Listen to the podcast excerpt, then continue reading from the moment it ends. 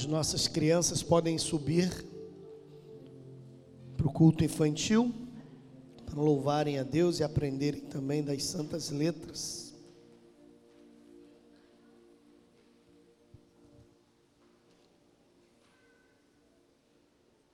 Na quarta-feira, agora, irmãos, conforme convocado há duas semanas atrás, nós teremos a nossa Assembleia Extraordinária.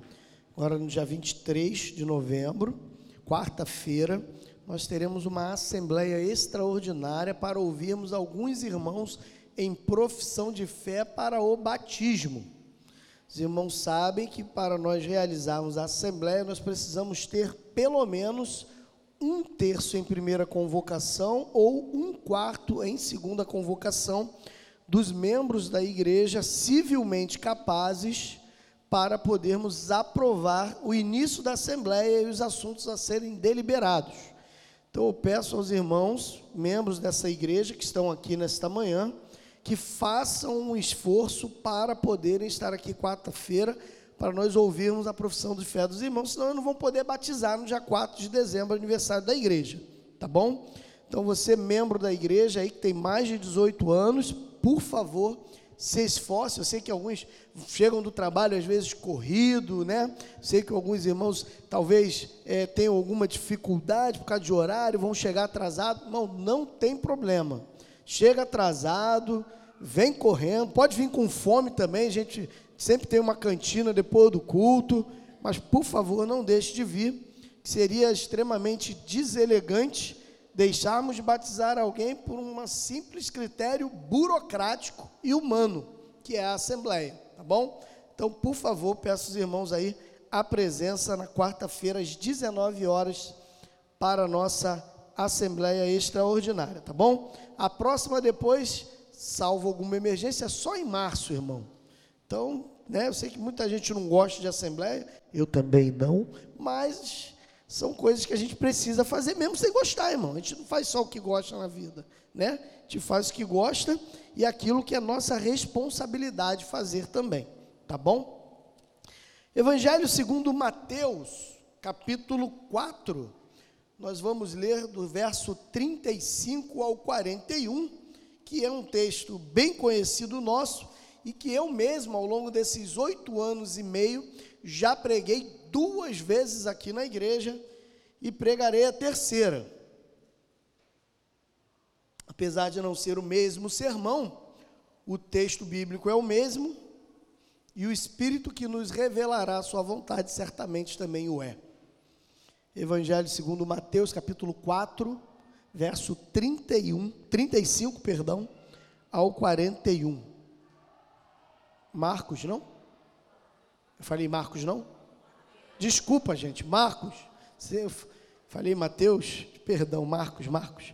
Marcos capítulo 4, 35 a 41. É porque as duas outras vezes que eu preguei nesse texto, eu preguei em Mateus. É a primeira vez que eu vou pregar usando o mesmo texto, só que segundo a visão do evangelista Marcos. Marcos capítulo 4, 35 a 41. Está lá na projeção, se você ainda não conseguiu abrir. As santas letras dizem assim: Tarde naquele dia, Jesus lhe disse: Passemos para o outro lado. E deixando a multidão, eles o levaram consigo no barco, assim como estava. Outros barcos o seguiam. Levantou-se então um grande vendaval, e as ondas arremessavam-se contra o barco, de modo que ele já estava inundando. Jesus, porém, estava na popa, dormindo sobre uma almofada. Os discípulos o despertaram e lhe perguntaram: Mestre, não te importa que pereçamos? E levantando-se, ele repreendeu o vento e disse ao mar: Cala-te, aquieta-te. E o vento cessou e fez-se grande calmaria. Então Jesus lhes perguntou: Por que estáis tão amedrontados? Ainda não tendes fé? Eles ficaram apavorados e diziam uns aos outros: Quem é este que até o vento e o mar lhe obedecem? Pai, que nesta manhã, esta pergunta feita pelos discípulos seja respondida a cada um de nós pelo Teu Espírito Santo. E que, independente de como anda o mar bravio das nossas vidas, que a calmaria de Jesus nos alcance. Em nome dele oramos. Amém.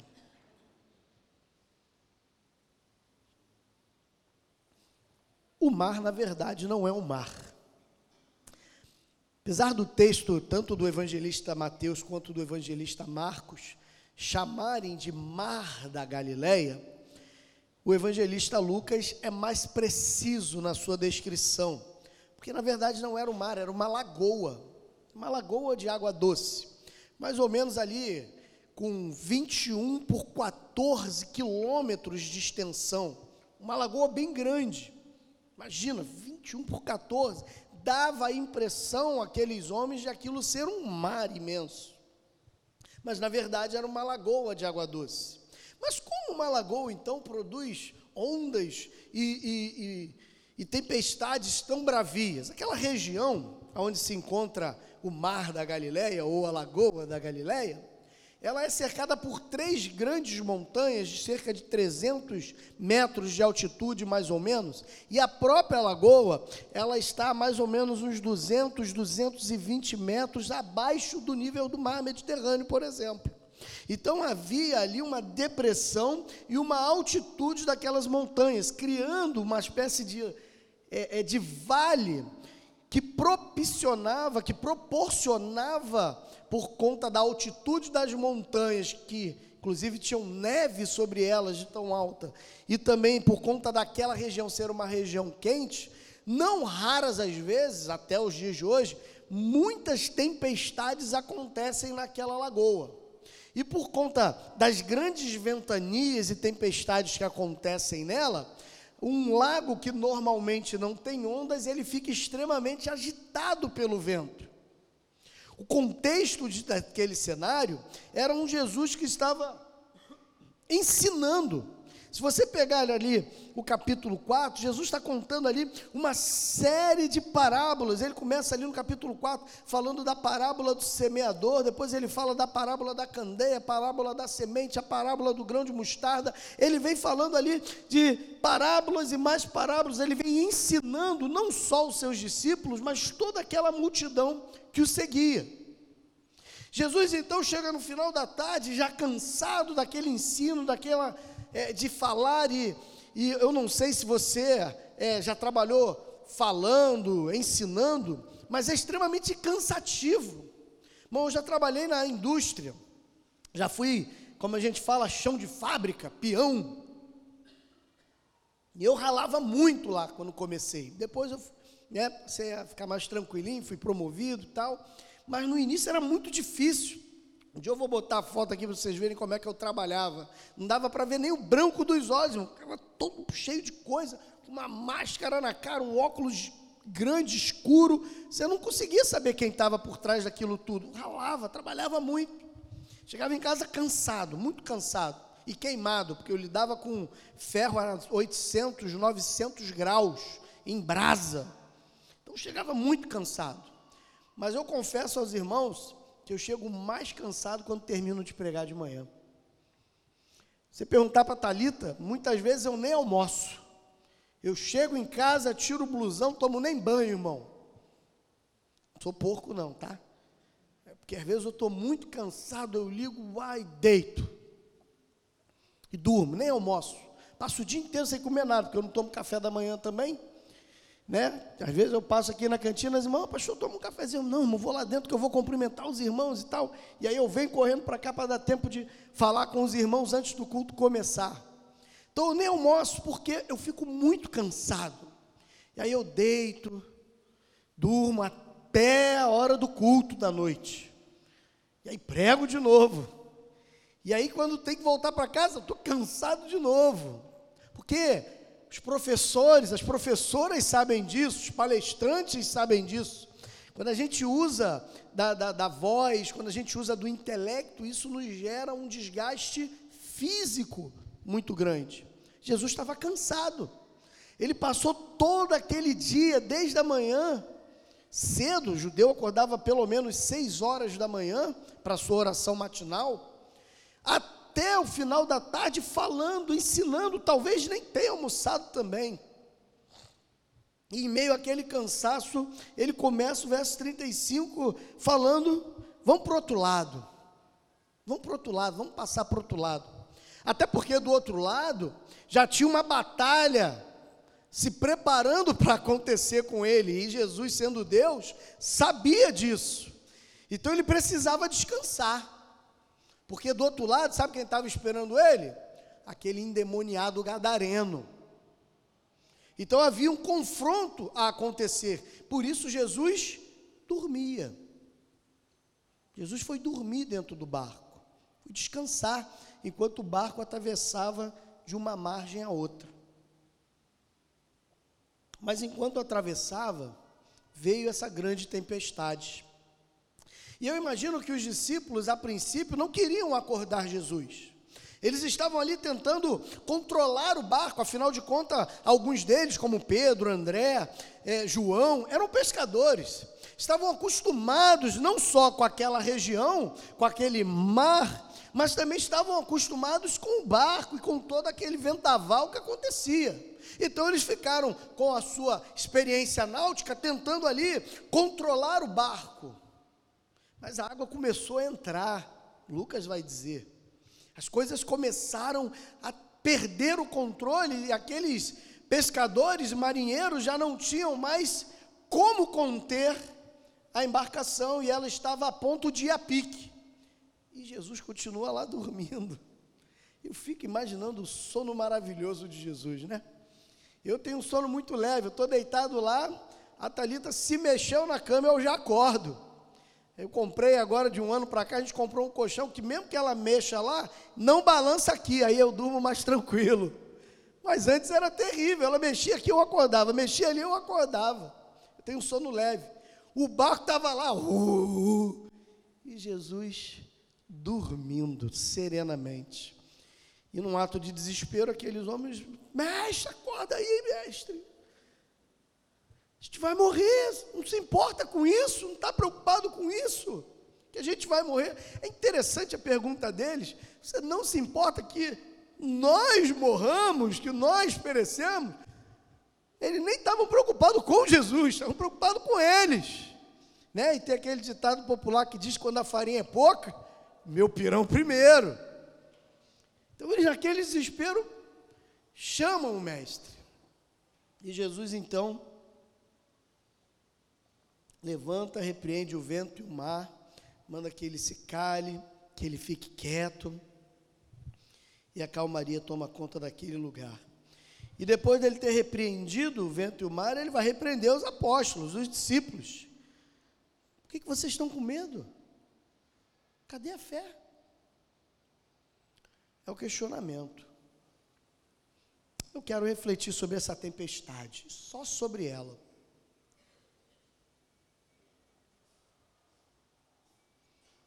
E eu quero falar sobre cinco pontos dessa tempestade. O primeiro deles é que as tempestades da vida são inesperadas. Provavelmente, se aqueles apóstolos, aqueles discípulos, ouvissem de Jesus, vamos para o outro lado, eles eram experientes, como eu falei, como marinheiros. Eles não tinham os recursos tecnológicos que hoje nós temos, meteorológicos, que definem como ficará o clima, que às vezes falha. Mas apesar deles não terem aqueles recursos, eles conheciam os sinais dos tempos. O próprio Jesus fala isso para os fariseus. Vocês conhecem o sinal dos tempos, vocês sabem quando vai fazer sol? Oh, o tempo está avermelhado, amanhã vai fazer sol, vocês sabem disso. Vocês conhecem o tempo. Aqueles judeus, aqueles em, que, que trabalhavam com a pesca, eles conheciam, eles poderiam olhar o céu e falar: Jesus, não vamos não, agora não, porque vem tempestade aí. Mas eles não viram, não porque eles estavam desatentos, eu duvido. Eles eram pescadores. Primeira coisa que eles prestariam atenção era no tempo. Na verdade, eles olhavam o tempo e o céu estava lindo. Não havia nuvens, provavelmente. Não havia sinais de uma tempestade. Estava tudo tranquilo. Não sei se você é dona de casa, né? Ou você é marido esquecido.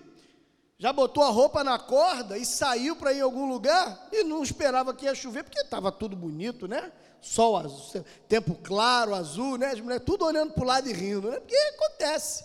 Vez por outra, a Thalita me dá bronca por causa disso aí, porque ela bota lá o, o varal lá na, na, na areazinha da gente, ela fala, ó, depois tu guarda para mim e tal, porque se chover, aí eu olho, pô, vai chover nada, o céu todo estrelado aí, vai chover nada.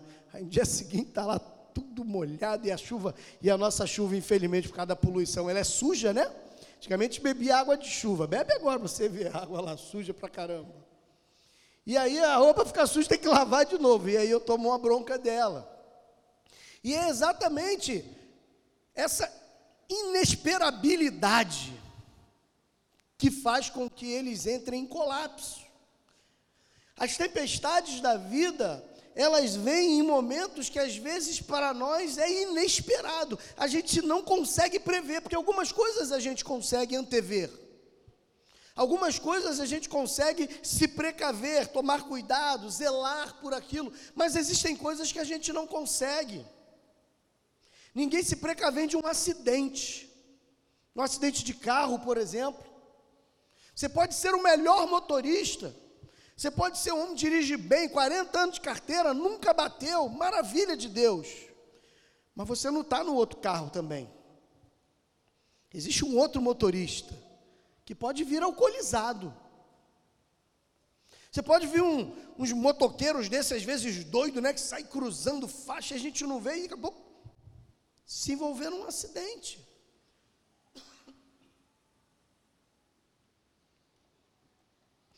Ninguém se precavém de um acidente. Ninguém se precavém numa crise num casamento. É claro que a gente tem ferramentas que nos ajudam a manter o casamento estável, especialmente a palavra de Deus, especialmente o cuidado com o cônjuge. Mas a gente sabe que às vezes a gente é relapso em algumas coisas e a gente nem se percebe. E quando a gente abre os olhos, a crise está instaurada. O problema chegou.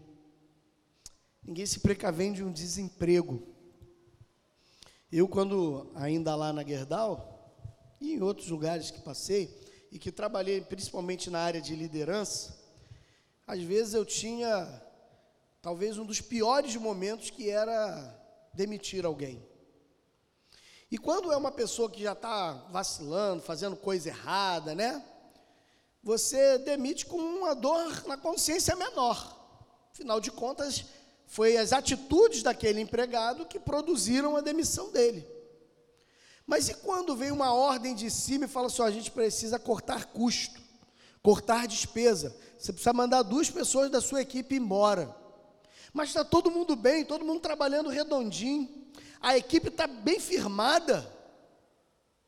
Você tem que mandar não porque alguém está vacilando, você tem que mandar embora porque a empresa quer cortar custo. Afinal de contas, a empresa quer mais dinheiro. Ou talvez esteja passando realmente por um momento de dificuldade. Mas independente das razões, você tem que mandar duas pessoas embora. E aí você vê, aquela pessoa é casada, aquela pessoa tem filho, aquela pessoa paga plano de saúde, aquela pessoa está com a mãe doente, está com o filho doente. Você começa a analisar o cenário para ver quem você vai prejudicar menos. Mas independente disso, você vai prejudicar alguém.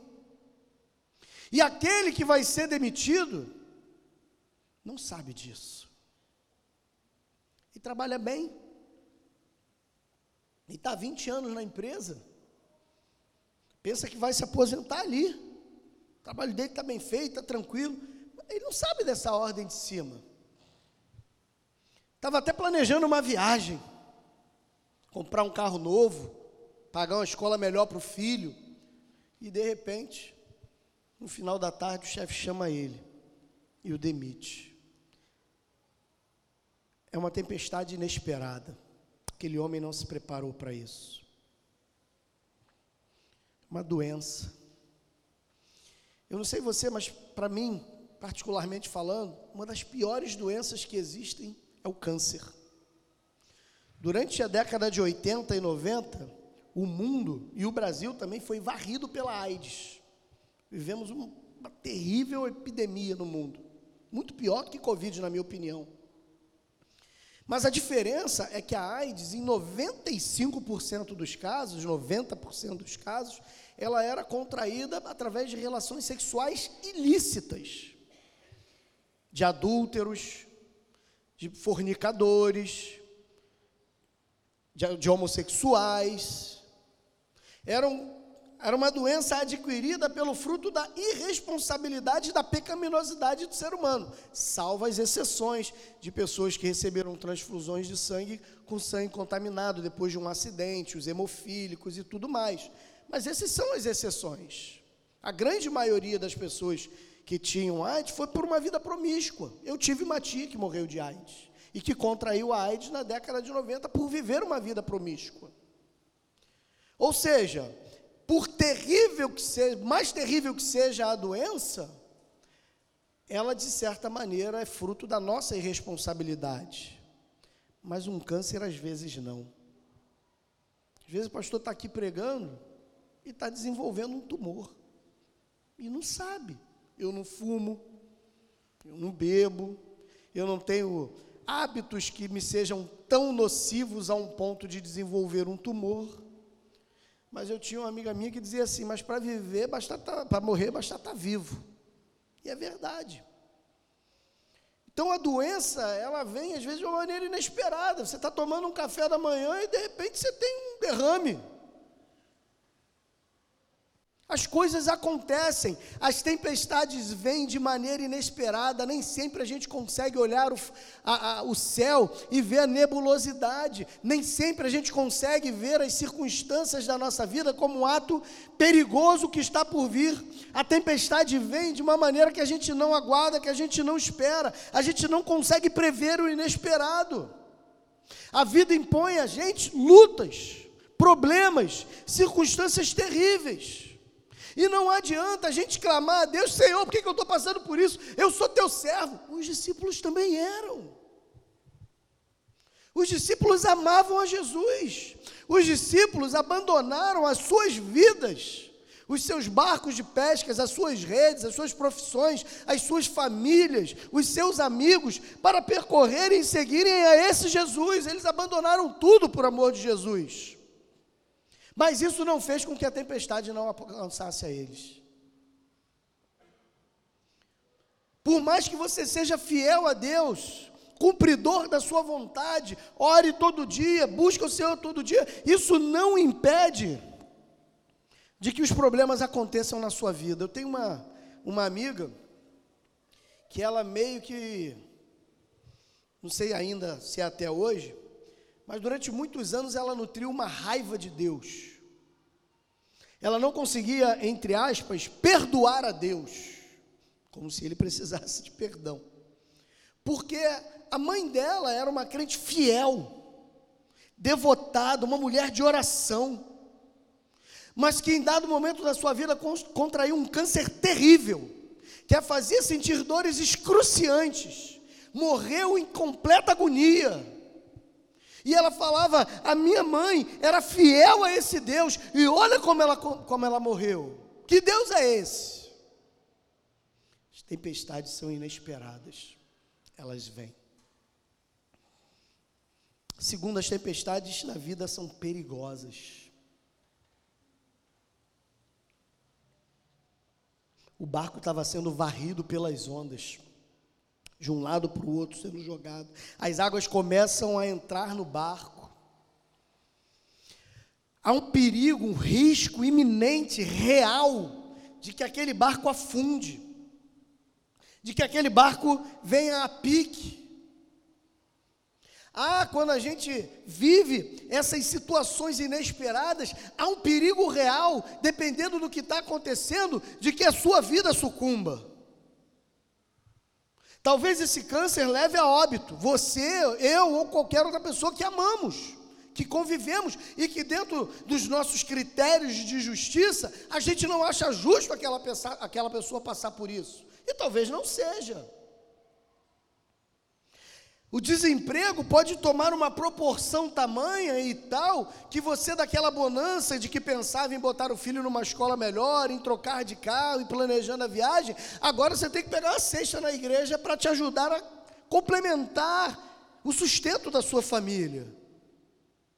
Talvez você está pegando dinheiro emprestado com o banco, sabendo que não vai pagar, para poder pagar a conta de luz, de água, para não cortarem. Situações inesperadas e que se transformam em risco, perigos reais, iminentes, profundos, porque a gente não é capaz de resolver todos os problemas, meus irmãos. Existem problemas que são nós, somos nós que causamos. Existem situações da vida que nós produzimos, como eu falei, mandar um homem embora que está vacilando no trabalho, que já foi chamado a atenção, que já foi advertido, tem um peso. Eu não fico com a, eu não, nunca fiquei com a consciência pesada. Ah, Valmitur não pensa na família dele? Nem ele pensa. Ele está sendo um mau funcionário porque ele quer. Nem ele pensa. Agora, quando você tem que fazer isso com uma pessoa que é um bom funcionário, que é um bom empregado, que é dedicado à empresa, é terrível. É doloroso. E aquela pessoa que está enfrentando aquela tempestade agora, ela está num risco iminente, que ela foi lançada e perigoso, sem ter culpa no cartório. Mas é um problema que ela não é capaz de resolver. Não está nas mãos dela. Às vezes ela vai botar, distribuir currículo. E às vezes não chamam. Dependendo da idade, dependendo da formação principalmente. Quem tem mais de 50 anos sabe disso se segura no emprego desesperadamente, porque sabe que depois de 50, se perder o emprego para você se colocar de novo no mercado, é algo extremamente difícil. Normalmente acontece quando tem um QI, né? Quando tem alguém que o indica. Porque senão a gente não consegue.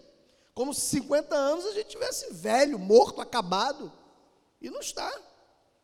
No auge do seu vigor e da sua sabedoria profissional. Aquele câncer terrível inesperado, mas que traz um risco iminente. O médico olha para você e você pergunta para ele, mas doutor, isso pode me matar? Quais são os riscos? Qual o percentual? Ele olha, é grave. E alguns médicos, não sei se para tentar acalmar ou para de repente não se expor, a gente pergunta, mas qual é a, porcentagem, a probabilidade de morte? Não, eu não quero me meter nisso. Eu não vou falar sobre isso. Só estou dizendo que tem um risco. Essas são tempestades perigosas. Elas batem na porta da gente e abalam a fé. Elas mexem conosco, como mexeu com os apóstolos. Mestre! Você acha que eles foram lá e, mestre, Jesus, ô, oh, oh, Jesus, ó, oh, tempestade, Jesus. Não está preocupado se a gente morrer, não? Duvido, irmão. Eles foram aos gritos: Mestre! Mestre! Jesus! Você não se importa que a gente vai morrer? Você não liga para isso, não, Jesus? É o desespero de quem não tem o controle sobre o problema. Essa tempestade vem porque a gente não tem controle sobre a nossa própria vida, e isso nos gera pavor, pânico, desespero. O seu marido chega em casa, sua esposa chega em casa, acorda de manhã no dia seguinte, e você estava planejando sair com ela ou com ele, e ele fala assim: Olha, a gente precisa conversar.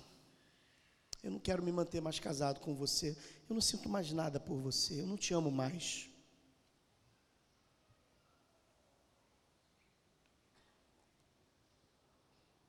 Os sonhos começam a desabar. E eu falei na quarta-feira aqui, e eu vou só abrir um parêntese fora do sermão para falar isso. Eu estou preocupado com as mulheres. Muito preocupado com as mulheres. Muito preocupado com as mulheres. Os problemas relacionais as mulheres não enfrentam mais. Elas falam que querem separar. Estou nessa igreja há oito anos e meio. Eu não me lembro de um homem me procurando, falando que queria separar da sua esposa. Me lembro de homens que me procuraram falando de crise, de dificuldade no relacionamento, mas nunca vi nenhum deles falando eu quero me separar. Mas de mulheres eu já ouvi no mínimo de umas 15, por baixo. Por baixo. Graças a Deus. Não se efetivam e o Senhor restaura.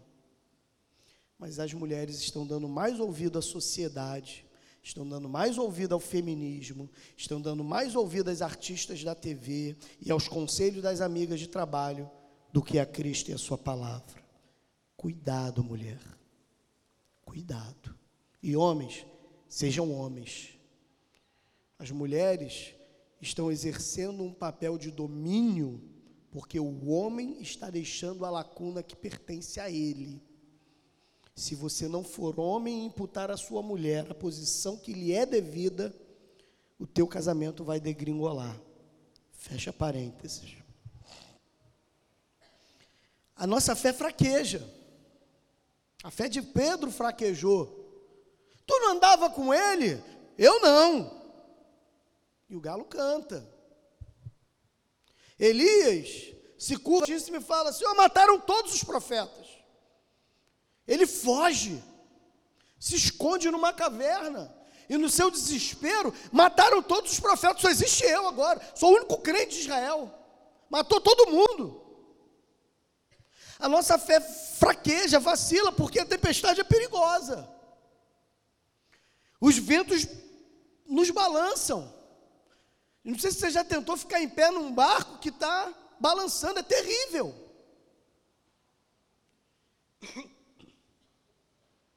Uma outra característica dessas tempestades é que as tempestades da vida elas não são administráveis. Os discípulos não tinham como conter a tempestade. Eles podiam tentar conter as circunstâncias de outras coisas, mas uma tempestade, como conter a tempestade? Como que a gente faz isso?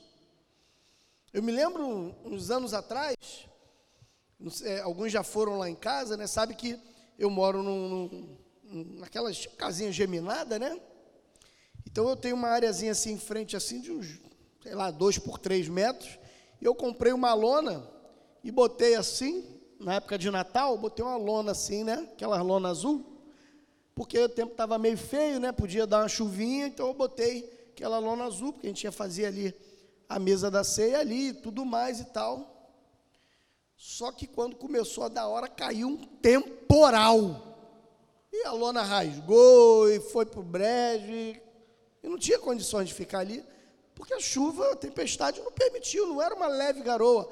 Eu não tinha controle sobre isso. O que eu podia fazer, eu fiz. Eu estiquei a lona, eu comprei, fui lá com a furadeira, vu, vu, furei, botei os ganchinhos bonitinho, preparei, gastei tempo, dinheiro.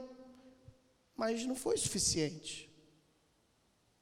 Existem problemas que não são administráveis. Não havia, não há nada ao alcance da gente que ajuda a gente a resolver o problema. A gente não tem controle sobre todos os problemas da vida. A gente não tem. Você está com uma dor de cabeça, você toma uma dipirona, você toma um paracetamol, daqui a meia hora a dor passou. Você dá uma topada, você faz ali um, um curativo, dá uma manquejada por uns dias e está tudo resolvido. Mas se o câncer bate na porta, o que, que você vai fazer? Ah, vou parar de fumar. Agora já era, você já pegou o câncer. Ah, vou parar de beber, eu estou com a cirrose hepática. Você faz bem em parar, mas você já está com a cirrose. São circunstâncias que vão fugindo ao nosso controle que a gente não consegue administrar. A tua esposa, o teu marido fala, vou embora, você vai fazer? Vai algemar ela? Vai prender ela na cama? Às vezes a gente vê esses desesperos aí de um, de um marido, de uma esposa, que mata a namorada, que mata a esposa, que mata o marido, porque o marido fala que vai abandonar. Porque ele não consegue administrar aquela situação. Eu me lembro que meu primo estava me contando que é policial, que uns anos atrás ele foi atender uma denúncia de, de agressão de, de, de marido na mulher. Foi, foi lá atender a denúncia, chegou lá, aquela confusão na rua. O marido tinha fugido. E a mulher estava sentada no meio-fio, com o corpo completamente queimado. Completamente queimado. A mulher veio a óbito. E eles começaram a procurar aquele marido terrível, assassino cruel e brutal. Até que a vizinha chamou ele, policial. E ele foi. Pois não, senhora. Policial, ouvi tudo. A minha casa que está vendo lá o terraço, foi lá que aconteceu. Eu vi tudo aqui de casa. E como o que, que aconteceu? Ah, eles têm briga terríveis. A mulher dele é, é uma pessoa muito difícil. E ela pegou um balde de algum produto que eu não sei o que, que era, jogou no corpo e ela tacou fogo nela mesmo para acusar ele. Como é que um homem desse ia explicar isso para uma multidão, uma turba furiosa, que queria espancar e matar ele? Como que ele faz isso? Não faz, ele foge. Porque ele sabe que se ficar, ninguém vai ouvi-lo. Igual a gente faz hoje, quando a gente lê alguma coisa na internet ou ouve alguma coisa na televisão, a gente nunca vai ouvir se aquilo é verdade, a gente toma como verdade. Quantas denúncias nós ouvimos, quantas acusações nós ouvimos, a gente fala assim: caraca, que mau caráter né, dos políticos e de outras pessoas. Está vendo? É um ladrão. Ele foi condenado? Porque, até onde eu conheço a lei brasileira, todos são inocentes até que se prove o contrário. Não é todos são culpados até que se prove inocência. A gente inverteu o ônus da prova. Nós fizemos isso. Então, algumas situações não são administráveis, a gente não consegue porque nós não temos o pleno controle da nossa vida, dos nossos problemas. Não temos. As tempestades da vida vêm e a gente não consegue administrar todas elas. As tempestades são inesperadas, são perigosas e nem sempre elas são administráveis. E as tempestades também, elas revelam a nossa pequenez e a nossa pouca fé. Elas também revelam isso. Sabe por quê? Porque naquele desespero, Jesus estava dormindo, ele estava descansando, e aqueles apóstolos entraram em pânico. Essa semana eu estava lendo o salmo, não me lembro qual era, eu li, é, não me lembro agora se é o 80, é por ali. Quando o salmista fala, até quando você vai ficar aí, Senhor, descansando e dormindo como um soldado embriagado que anda pelo meio do povo. Chamando Deus de bêbado. Chamando Deus de dorminhoco. Eu estou aqui sofrendo, Senhor, e tu está dormindo, tu está bêbado. Até quando? Não raras às vezes a gente vai ler os salmistas falando isso. Até quando, Senhor? Desperta, ó Deus. Levanta-te, ergue-te do teu trono, peleja as minhas causas, como se Deus estivesse sentado inoperante. Não é assim que às vezes a gente acha? Senhor, tu não está vendo o que está acontecendo? Lembra-se lá de Isaías, né? Quando ele narra o que o povo achava que estava acontecendo, dada as afrontas de Senaqueribe, da Síria. Ouve, Senhor, as palavras de afronta. Escuta, ó Deus, o que dizem os inimigos contra ti e contra mim. Te levanta, ó Deus, guerreia a nossa guerra, peleja, ó Deus, a nossa causa. A gente vê isso a todo tempo nas Escrituras, porque nos falta fé. A gente é pequeno. E aí, nesse desespero de falta de fé, a gente acha que Deus abandonou. A gente acha que Deus nos virou as costas. A gente que a gente, a gente acha que está desamparado. Existe uma tese ateísta, é uma os ateus são aqueles que não acreditam em Deus, mas a gente faz uma tríplice divisão do ateísmo: aqueles que negam a existência de Deus, que são os ateus, aqueles que dizem que não é possível nem afirmar e nem negar a existência de Deus, que são os agnósticos, e existem aqueles que Deus de fato existe, mas ele abandonou e foi embora. E não tem mais, não é mais acessível à humanidade. A esses a gente chama de deístas. Não, Deus de fato criou tudo, mas ele criou e foi embora e largou a bagunça aqui para a gente se virar. E são os deístas. Ó, Deus fez, mas ele não tem mais, a gente não tem mais acesso, ele foi embora. Alguns não negam a existência desse Deus, mas de fato, ainda que cristãos, acham que Deus abandonou. Acham que Deus virou as costas. E aí é nessa hora que a gente começa a errar. Sabe por quê? Porque a gente começa a querer resolver com a força do braço. Aí o casamento que está mal, que a esposa e o marido falou que vai embora, ao invés de a gente pedir a Deus sabedoria para saber como lidar, ao invés de procurar um irmão em Cristo, um líder na igreja, ou o seu pastor, pô, pastor, me orienta, meu irmão, me ajuda, o que, que eu faço agora? Não, a gente começa a, a, a ter atitudes mais erradas ainda. Você vai aonde? Você está com outro? Começa as perseguições e as acusações, tentando de alguma maneira resolver um problema que só vai se agravar. Porque a gente quer resolver e nem tudo a gente consegue, como eu falei agora há pouco. Não são administráveis. Não são. E aí, no nosso desespero, na nossa pequenez, na nossa pouca fé, a gente acha que Deus nos abandonou e a gente começa a fazer a coisa abruptamente do nosso jeito. Eu me lembro de uma vez que um diácono um amigo meu me contou uma história de que ele alugou um apartamento para um homem, e aquele homem era de uma igreja tal, e ele era diabético, ele tomava insulina. Tinha uma diabetes muito crônica, muito descontrolada. E uma vez na igreja, eu falo, pastor, aquele homem que fala que é pastor, chega para aquele homem diabético e fala assim: Pode me dar tuas insulinas todas e jogar fora. Você está curado em nome de Jesus. E aquele homem foi radiante para casa. Estou curado em nome de Jesus. Passou um dias, aquele homem não foi mais visto. Passou algumas semanas e ninguém viu movimento na casa dele. Esse diácono, que era o dono da casa, ligou para o irmão dele: Rapaz, teu irmão está sumido coisa está estranha, o apartamento está fechado.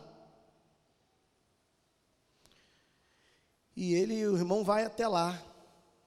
Eles arrombam a porta.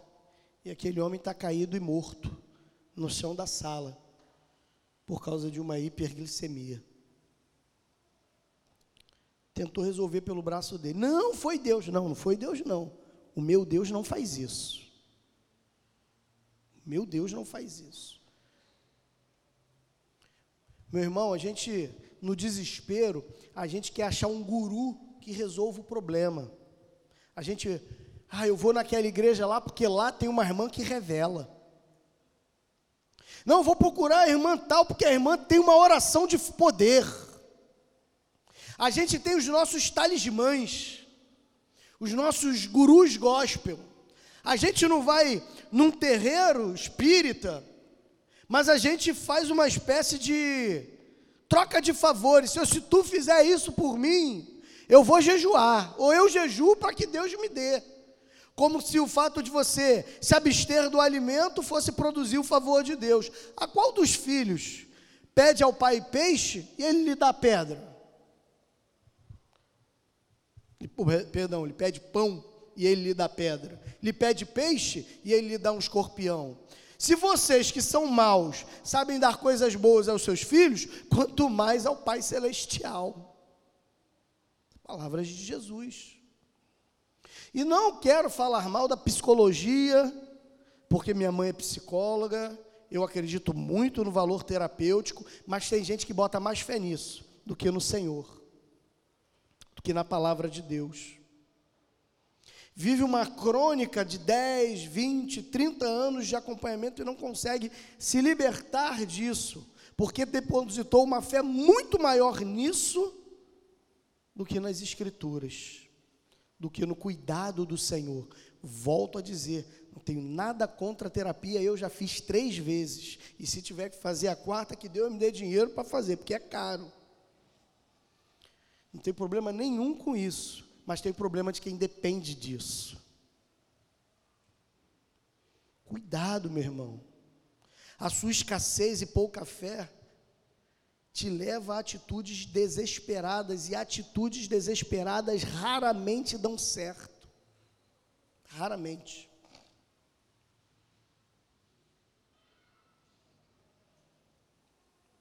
Quinto e último. As tempestades da vida devem nos fazer ver quem Deus é. Aqui é o segredo das outras quatro tempestades. As tempestades da vida são inesperadas, são perigosas, não são administráveis, revelam a nossa pequenez e a nossa pouca fé, mas elas também podem nos fazer ver quem Deus é. Jesus traz bonança após o ventaval. Ele acalma a tempestade e o desespero daqueles homens. Jesus mostra o caminho a ser seguido, que é clamar a Ele. A Bíblia não é um livro para ser deixado numa estante, é um livro para ser lido, meditado, aprendido, vivido e ensinado. Não adianta você sair daqui e ouvir esse sermão e ter as mesmas atitudes que você tinha antes de ouvir esse sermão.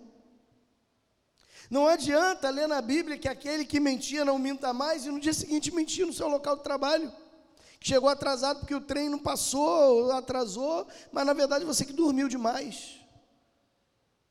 Não adianta a gente aprender nas escrituras, num púlpito, numa EBD, numa célula. Não adianta ter essas experiências e a vida continuar sendo a mesma. Não adianta. A gente precisa, no meio da tempestade, ver quem Deus é e ser moldado e mudado para a glória dEle. Aqueles homens enfrentaram uma situação terrível, de quase morte. Você e eu enfrentamos situações terríveis na história da nossa vida. Alguns de quase morte de um casamento, quase morte de um filho, quase morte nossa, quase morte profissional. A gente tem inúmeras circunstâncias que, se a gente sentasse aqui e eu fosse pedindo um por um para falar das lutas que atravessa na vida, certamente a gente ficaria aqui dias, semanas ouvindo um dos outros. E olha que aqui não tem muita gente. Então as crises, as dores e as lamúrias são muitas. Só que aonde essas crises, dores e lamúrias têm levado você? A continuar desesperado olhando para o céu nebuloso? Preocupado com o balançar do navio que está indo a pique? Ou ele consegue olhar e ver Jesus mansamente?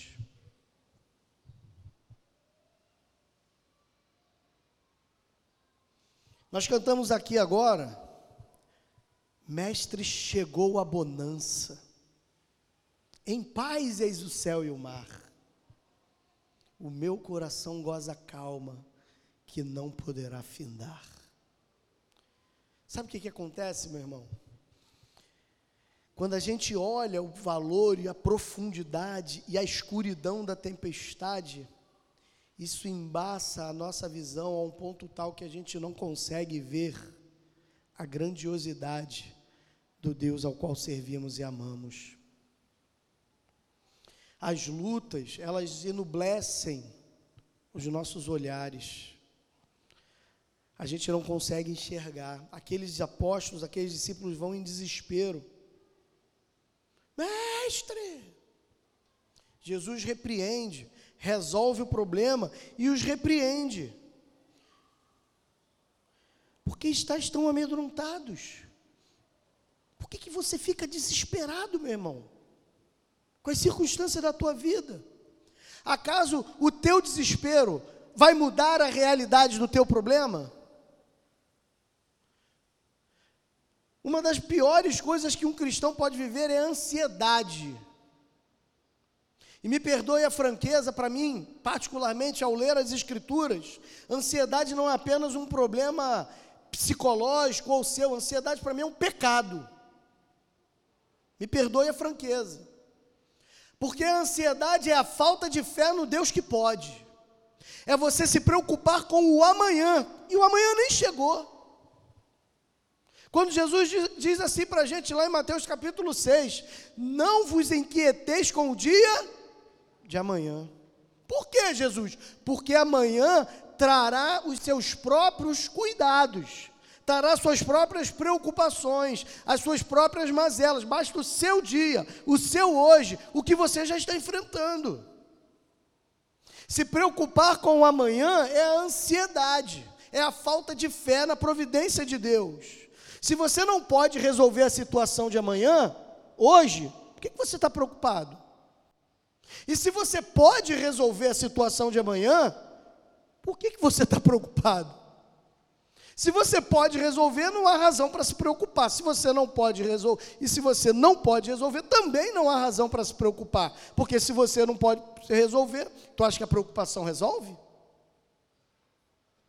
O desespero só faz gerar cegueira na gente, só faz produzir na gente falta de fé no cuidado do Senhor. Aquela viúva, o profeta chega na casa da viúva e fala: faz um bolo aí, assa um bolo aí, para mim. Profeta, eu só estou com um bocadinho aqui de farinha, só tenho um pouquinho de azeite. Eu vou assar um pão, um bolo aqui para mim, para o meu filho, a gente vai comer e depois vou morrer, porque a fome está generalizada, a gente não tem dinheiro para comprar comida, e a gente vai assar aqui e morrer. Mas eu vou dividir com você. Eu vou dividir com você. Ela não deixou que a preocupação dela com o filho tirasse o pão da boca do profeta. E por isso ela foi abençoada.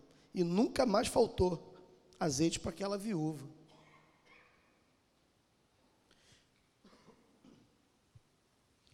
As nossas limitações não podem nos cegar. Uma outra mulher que era estéreo e não podia ter filhos, o profeta vai na casa dela, vou pousar aqui na tua casa hoje. E antes dele ir embora, ele fala assim: ó, daqui a um ano, quando eu voltar, você vai estar com um filho no braço. E ela, não sei se crê, né? Sou estéreo, tanto tempo tentando, nada. Mas um ano depois, o filho está no braço. Mas os anos passam e aquele filho morre, ainda criança. Estava com o pai no campo, trabalhando, brincando, ajudando. Vem um mal súbito e ela morre. Corre na mãe, ó, deu um mal súbito na criança, morreu. Ela arruma as coisas, pega a sua bolsa e sai disparada. Ô, oh, Joninha, tudo bem? Tudo bem. E vai embora. Encontra com um amigo, com vizinho, com parente, está tudo bem, tudo tranquilo em casa? Tudo bem. Vai passando pelas pessoas que vão indagando, está tudo bem? Está tudo bem. Ela chega diante do profeta, e aí, tudo bem? Não, tudo mal. Desaba. O profeta vai lá e cura, restaura, ressuscita o filho.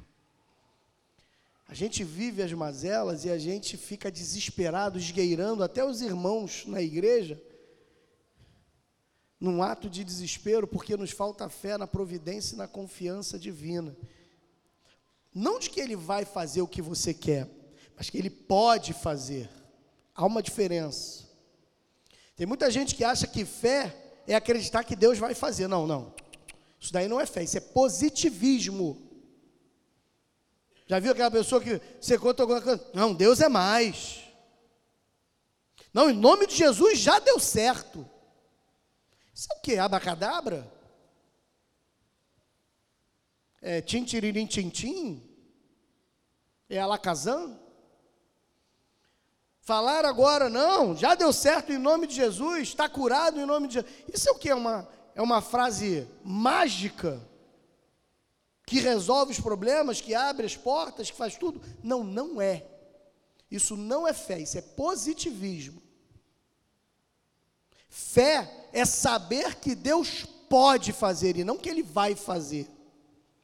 Essa é a diferença. E meu irmão, em nome de Jesus, não se deixe levar por isso. Ver a grandiosidade de Deus É ouvir de Jesus perguntando para a gente assim: por que, que vocês estão amedrontados? Você não tem fé? E a gente buscar a Ele. E falar como aquele pai que tinha aquele filho epilético, que nem os discípulos foram capazes de expulsar aquele demônio que gerava a epilepsia no filho, não que todo epilético seja endemoniado, porque não é. E aqueles apóstolos não puderam expulsar o demônio, o pai vai lá se queixar para Jesus, não, nem teus apóstolos puderam. E aí Jesus pergunta para ele: E eu posso? Eu creio, Senhor, que tu pode, mas me ajuda na minha falta de fé. Olha, olha a palavra desse pai. A gente chega para a pessoa e fala assim: Você crê que Deus pode fazer isso? Não, eu creio, mas eu tenho uma fé fraca. Confessa a tua falta de fé. A nossa fé é fraca, meu irmão. Jesus falou que se a nossa fé fosse do tamanho de um grão de mostarda, já viu o grão de mostarda? Não sei quantos já viram. O grão de mostarda é do tamanho da cabeça de um alfinete, irmão. Ele se esconde embaixo da tua unha.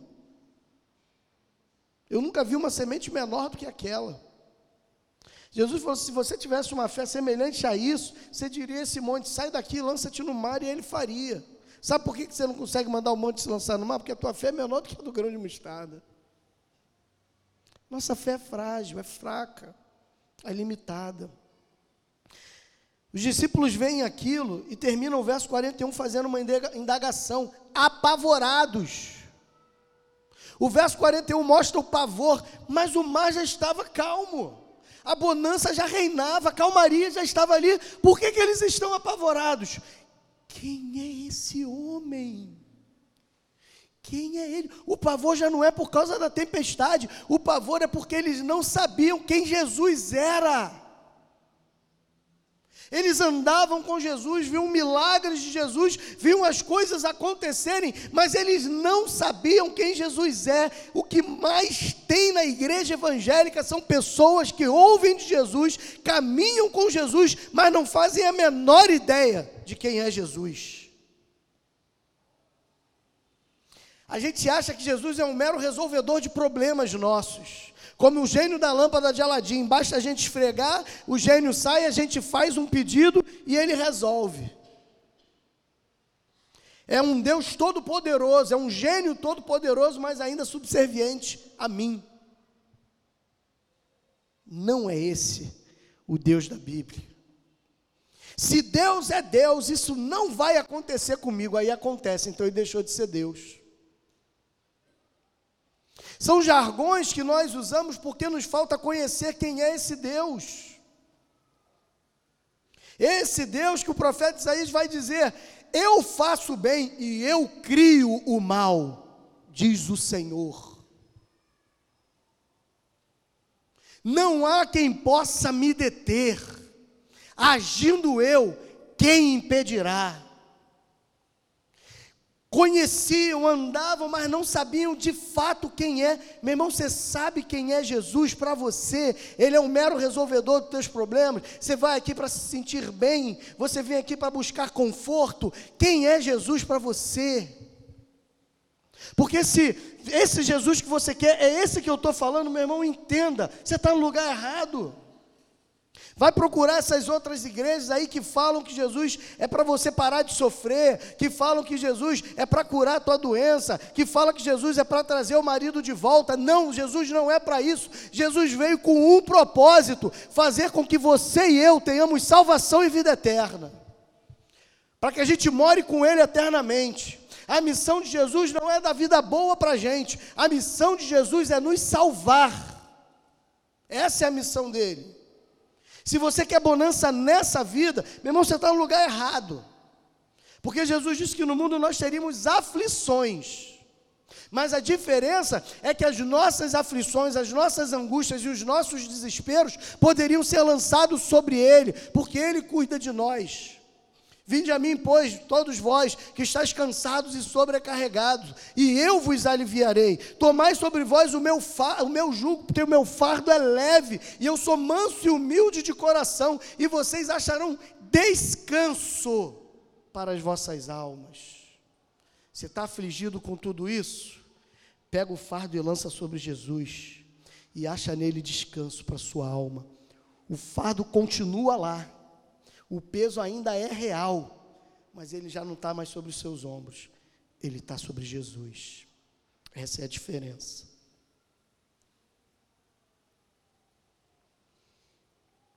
O meu Jesus acalma a tempestade. Mas o Jesus que acalma a tempestade é o mesmo Jesus que cria a tempestade. Vamos orar, feche seus olhos.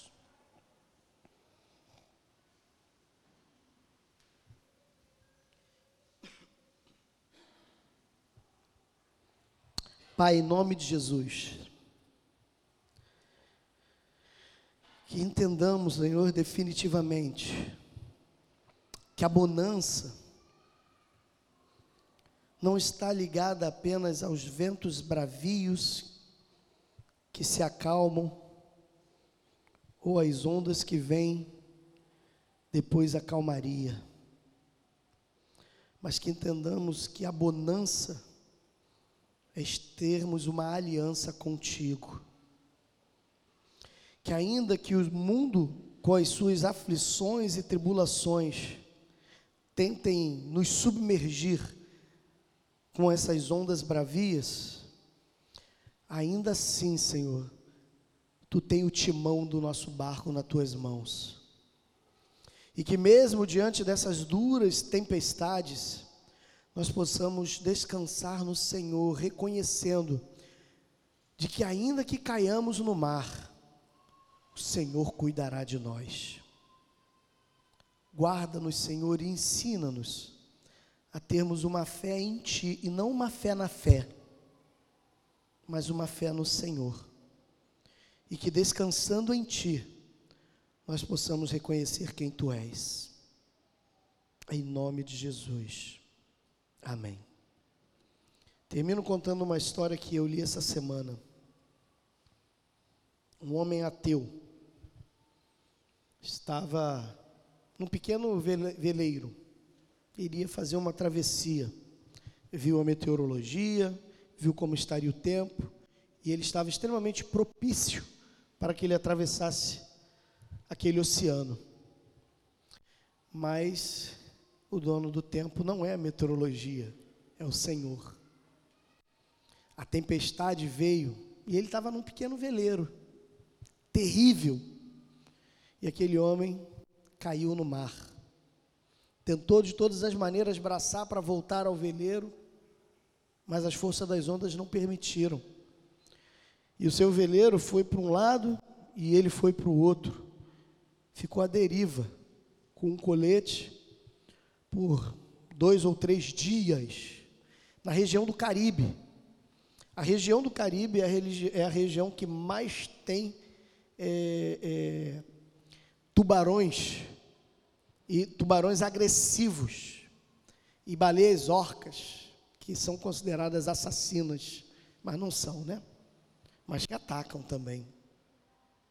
E ele falou que só pensava que em algum momento um bicho ia pegar ele. E os dias se passaram, até que um esse navio grandão, que esqueci o nome agora, os ancoraçados desse da vida, viu um veleiro à deriva.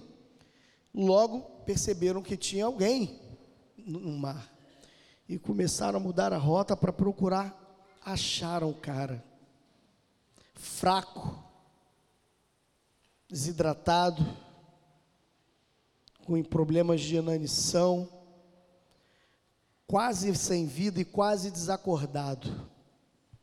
Quando tiraram ele, ele só conseguiu balbuciar três vezes a mesma frase: Deus existe, Deus existe, Deus existe.